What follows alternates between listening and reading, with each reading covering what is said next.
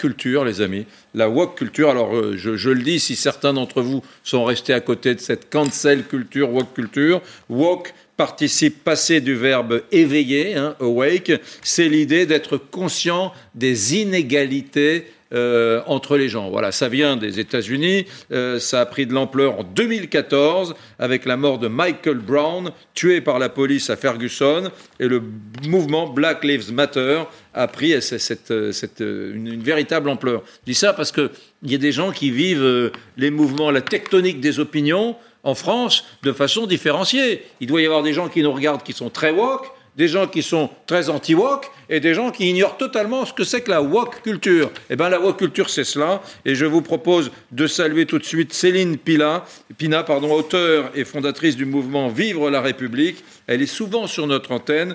Merci Céline. Je voudrais qu'on parle ensemble, si vous avez deux minutes à nous consacrer, des entreprises. Parce que alors, les entreprises, c'est extraordinaire. On a vu il y a quelques jours le grand créateur de chaussures à 600 euros, voire plus, Christian Louboutin, euh, prendre Assa Traoré, non pas comme égérie, mais comme symbole. On la voit sur cette photo. On a vu, alors, euh, sur un registre tout à fait différent, il y a quelques mois, euh, c'était au mois d'avril, euh, Evian, alors ça c'est extraordinaire, Céline Pina. L'eau d'Evian, le groupe Danone qui dit retweetez ça, est-ce que vous avez bien pensé à boire Regardez, si vous avez bu un litre d'eau aujourd'hui, on est en ramadan, en plein ramadan, les, gens disent mais non, qu'est-ce que c'est que ça? C'est une, c'est une provocation. Inciter les gens à boire de l'eau et les musulmans qui sont en plein ramadan, donc du coup, Evian qui s'excuse. Donc on se rend compte que alors le mieux, c'est le siège de Disney. Pardon, hein, maintenant je vous laisse le micro. Le siège de Disney, ça c'est extraordinaire. Maintenant, on recrute aux États-Unis chez Disney des jeunes gens. Voilà. Alors ceux qui sont blancs, qui ont la peau blanche,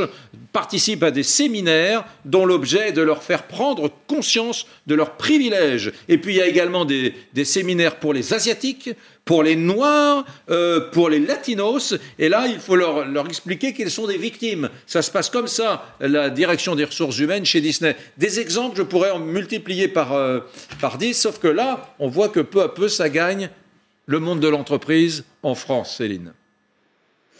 Alors oui, ça, gagne. on est encore euh, dans les politiques de communication pour l'instant. Donc l'idée pour l'entreprise, c'est d'afficher une image, une image qui soit celle d'une entreprise qui finalement lutte contre les discriminations. Mmh. Ce qui dans l'absolu n'est pas attaquable, c'est plutôt une bonne chose.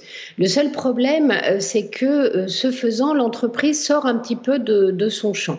Autrement dit, aujourd'hui, finalement, est-ce que le rôle d'une entreprise, c'est de faire la morale à ses clients et aux consommateurs hmm. Ce qui est risqué, c'est que dans ces cas-là, les conjonctures peuvent se retourner. Regardez, si on prend l'exemple d'Evian, quand Evian présente ses excuses, il se passe exactement l'inverse de ce qu'il attend, c'est-à-dire qu'à ce moment-là, il est très attaqué sur les réseaux sociaux, l'entreprise est attaquée et est accusée finalement de se soumettre au communautarisme et euh, d'être euh, finalement euh, d'avoir des actions stupides et non adaptées.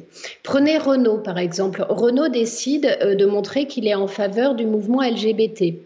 Qu'est-ce qu'il fait? Il va transformer son logo aux couleurs du drapeau LGBT. Le seul problème, c'est qu'il le fait euh, en France, en Europe, mais dans les pays musulmans, il ne le fait pas parce que c'est mal vu. Hmm. Donc, vous vous retrouvez avec une entreprise qui vous prend particulièrement pour des imbéciles, puisqu'elle vous euh, met en place euh, des injonctions à être, des injonctions comportementales, des injonctions à penser, qu'elle ne s'applique pas elle-même, puisque quand son intérêt est en cause au Moyen-Orient, à ce moment là et elle efface tout. On est, un peu... attendez, Céline, c'est là que je veux vous entendre. Parce que, bien évidemment, la cause est noble. Allez, la cause est noble, on va dire. Hein mais il y a parfois des trucs ridicules. Souvenez-vous, Kering, la marque Gucci, qui fait un, un pull col roulé avec des, lèvres rouges. On estime que les, lèvres sont trop épaisses et que par conséquent, euh, elles font référence euh, euh, à ce qu'on appelle le blackface, c'est-à-dire cette mode des années 30 qui consistait à voir des, des, blancs se maquiller en noir pour des soirées festives, etc. Donc, donc du coup, Gucci obligé de, s'excuser, qui fait des séminaires de sensibilisation, le groupe Kering, même chose pour L'Oréal qui a, utilisé, qui a enlevé le mot blanc, blanchiment de certains produits qui permettent d'éclaircir la peau en Afrique. Euh, il y a une espèce d'hypocrisie, donc tout le monde se tire la bourre, mais dans le même temps, ces produits sont toujours très largement vendus en Afrique. Il y a une espèce de truc qui procède d'un politiquement convenable qui est un peu grossier. Ça me fait penser au greenwashing, aux entreprises euh, du CAC 40 qui veulent expliquer qu'elles sont plus écolos que les autres. Là, on veut expliquer qu'on est encore moins raciste que les autres. Mais il y a un côté un peu ridicule. Je ne sais pas ce que vous en pensez. On ne veut perdre aucune, aucun, segment de clientèle, surtout. Hmm. C'est des raisonnements économiques. Hmm. Le problème, c'est que quand vous visez une clientèle, quand vous visez une cible, vous le faites sous le regard de tout le monde. Et c'est ce qui est arrivé à Evian, qui va essayer de cibler en fait les consommateurs musulmans en en faisant quand même des caricatures de, de, de, de bigots. C'est-à-dire que en gros, vous, êtes arabo-musulman, vous faites forcément le ramadan et vous êtes forcément imperméable à toute autre logique. Hmm. C'est déjà extrêmement raciste, c'est un point de vue extrêmement condescendant sur autrui. Mais en plus, vous le faites sous le regard d'autres personnes qui trouvent ça particulièrement stupide et qui voient ces excuses pas du tout comme des façons de prendre en compte une diversité, mais comme des manières de manipuler l'opinion, surtout quand à côté, euh, on est un peu dans la situation où j'allais dire les pacifistes euh, sont à l'ouest et les fusées sont à l'est, c'est-à-dire que dans la réalité, l'entreprise, on le voit bien dans le cas de Renault, se moque parfaitement de ses valeurs, mm. elle ne les instrumentalise que dans son propre intérêt. Mais le problème, c'est qu'avec la puissance de ces grandes entreprises, vous vous retrouvez avec des gens absolument illégitimes qui n'ont d'autre légitimité que celle de l'argent ou de la force, qui, euh, qui jugent euh, des comportements, mm. euh, qui essaient d'être prescripteurs. Elles n'en ont ni le droit, j'allais dire, ni la légitimité. Et c'est, ce sont choses qui sont extrêmement violentes et très peu démocratiques en fait. C'est d'ailleurs fou de voir à quel point euh, les, entreprises qui sont vraiment, je pense notamment aux grandes banques internationales mondialisées, comme disent euh, euh, les anticapitalistes, ce sont celles qui sont les plus zélées. Par exemple, on a dégenré les toilettes dans les grandes banques new-yorkaises. On a dégenré les toilettes. D'ailleurs, je ne suis pas certain que ce soit un progrès, en particulier pour les femmes. donc, il n'y a plus de toilettes hommes, femmes. Il y, en a d'autres qui ont mis un, un toilette neutral, neutre, enfin, un, troisième toilette. C'est-à-dire qu'on voit, en particulier dans la finance, une espèce de, de souci d'être super zélé. C'est-à-dire, on, on, a beau être des salauds, des instruments du capitalisme mondialisé, mais à côté, attention, hein, attention, on va respecter vos droits. Je voudrais vous montrer l'exemple inouï, Céline Pina, des Correos, c'est la poste en Espagne. Vous n'avez pas vu ça? Regardez ça. La Poste en Espagne vient de sortir quatre timbres. Un timbre noir, marron foncé, marron moyen et, marron clair. Et plus euh, le timbre est clair, plus il est cher, 1,60€ me semble-t-il le, le, clair, et 0,70€ le noir. C'est pour montrer que le noir, ça vaut rien. Alors bien évidemment, il y a eu un certain nombre de, tweets de gens qui n'ont pas vraiment compris les intentions de la Poste, et la Poste a été obligée, enfin la Poste espagnole, de faire un tweet pour dire que c'était sa façon à elle de dénoncer le racisme, de montrer que dans la vraie vie, le noir c'est moins cher que le blanc, etc. Non mais vous imaginez quand même euh, le combat antiraciste est plein de noblesse, mais là, c'est quand même un truc. Euh, c'est absurde. Bah là, on est, on est dans qui veut faire l'ange fait la bête. Euh, c'est l'illustration parfaite de, de, tout ça.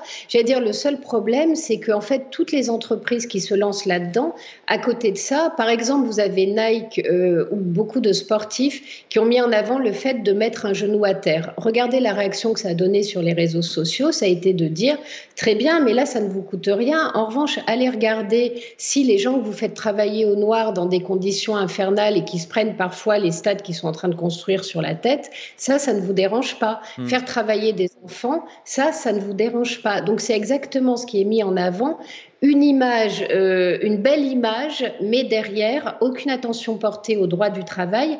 Et j'invite vraiment les salariés à être très attentifs à ça, parce qu'on a vu aussi des entreprises inviter les salariés à avoir des revendications WOC, parce qu'elles estiment que ça leur coûte pas grand-chose. Ça donne euh, une, une, salle pour aller respirer quand on se sent oppressé par ses collègues de travail. Mais derrière, en revanche, elles ne respectent pas le droit du travail. Mmh. Les négociations sont d'une brutalité sans pareil travail. Donc il faut faire attention aux gens qui veulent se repeindre plus vertueux qu'ils ne le sont. Hmm. Et je rappelle quand même que Barack Obama a fini par tirer la sonnette d'alarme en rappelant et en disant attention, les gens ne sont pas parfaits, la vie elle est complexe, la vie elle peut être ambiguë et ce puritanisme américain fait même peur à Barack Obama. Hmm. Donc on voit bien euh, que les débordements en Amérique montrent les limites du modèle. Hmm. C'est très intéressant comme débat parce que j'ai envie de prendre, euh, finalement, moi qui suis un amoureux de l'économie de marché, ce qui n'est pas le cas d'Émeric Caron. Euh, Émeric, finalement, vous qui aimez que les sociétés évoluent, les transformations sociales s'opèrent, peut-être qu'on peut prendre le sujet à l'envers et dire que finalement, euh, ces boîtes, elles changent plus vite que les sociétés elles-mêmes ben, Je ne le crois pas. Euh, je, crois que ce qui a été dit euh, est assez juste, ce qui a été dit sur ce plateau. Euh, c'est des boîtes qui, euh, pour la plupart, hmm. courent après effectivement des parts de marché. Donc ils regardent où aller les chercher. je pense que les valeurs. je vous avais donné un très bon exemple tout à l'heure. C'est un mécanisme vertueux. Ben non. Non. Si ça l'était. Je, pose la question. Hein. Il y a peut-être dans l'ensemble des, des, compagnies aujourd'hui un petit pourcentage qui sont extrêmement sincères dans leur démarche, comme pour l'écologie. Il y a des sociétés qui aujourd'hui vraiment bâtissent leur développement autour d'une idée du, du, respect des ressources et ainsi de suite. Mais c'est une, une, minorité aujourd'hui. Mm. Euh, vous avez pris un très bon exemple tout à l'heure en donnant un parallèle avec le, avec le greenwashing. Mm. Euh, c'est-à-dire, on est écolo officiellement, mais dans le fond, on a des pratiques qui, sur la longue durée, ne, ne le sont pas. C'était quand même vertueux. Je, si c'était quand même Eh bien, vous savez quoi? Je pense que non. Moi qui suis, vous, vous l'avez rappelé, effectivement extrêmement engagé pour euh, tous les combats euh, contre le racisme, contre le sexisme, contre l'homophobie.